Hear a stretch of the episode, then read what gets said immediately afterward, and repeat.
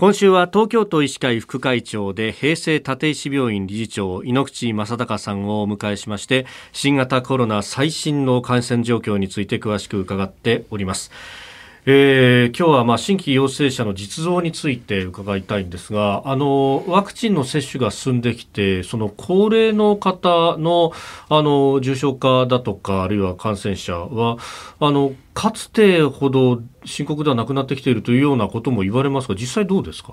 患者さんの陽性者の割には、その中等症重症の患者さんは、あの少ない割合としては少ないと思いますけれども、まあ、患者さんとしても入院している患者さんはもう3500人になっておりますので、はい、あの感染者数が多ければそりゃあの割合は少なくてもあのかなりのトータルの患者さんに入院患者さんになってます。それで、うん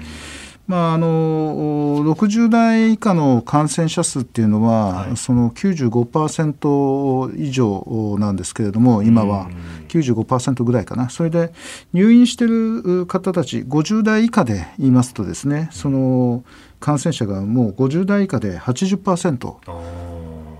であの最重症の患者さん50歳以下の方たちで、はい、えー、今そうですね3分の2ぐらい60%以上が50代以下という状況になってます。まあ、要するにあのワクチンが進んでですね、お年寄りご高齢者の方たちの感染と重症化は少なくなってるけれども、えー、40代、50代の方たちの感染が広がり、そしてその中のその40代、50代の方たちの方がややはり20代、30代に比べて重症化しやすいんで、はい、今、重症の患者さんが増えているという状況ですね。うん、他方ですね、この間、久しぶりにクラスターっていう見出しを見たのは、オリンピックの関係者でクラスターが出たっていうのがですね大きく報じられたりなんかしていたんですがで、まあ、それが一人歩きするような形でまことしやかになんかオリンピック感染言説みたいなものが言われたりなんかもしますが実際数字で見るとどうですか？いや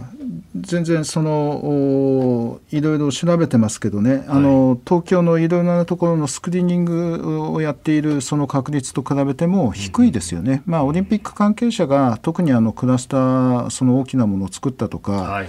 あそれからあの感染の確率が高いということは、まあ、それはないと思います。はいまあ、今後その、まあ、大きなイベントが終わって、えー、またパラリンピックがまあやってくる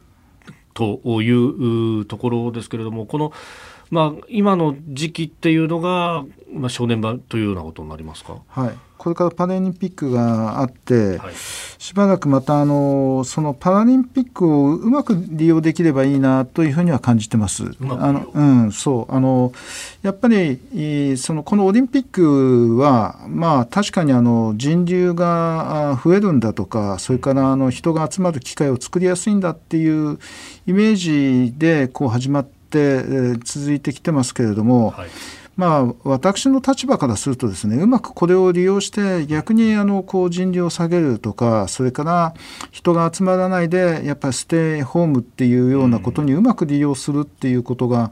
あいいのかなとは思います。であの例えばそのオリンピックでいろんな方が日本に来てくれてそして一生懸命やってくれてる姿を見ますとやっぱり感動する、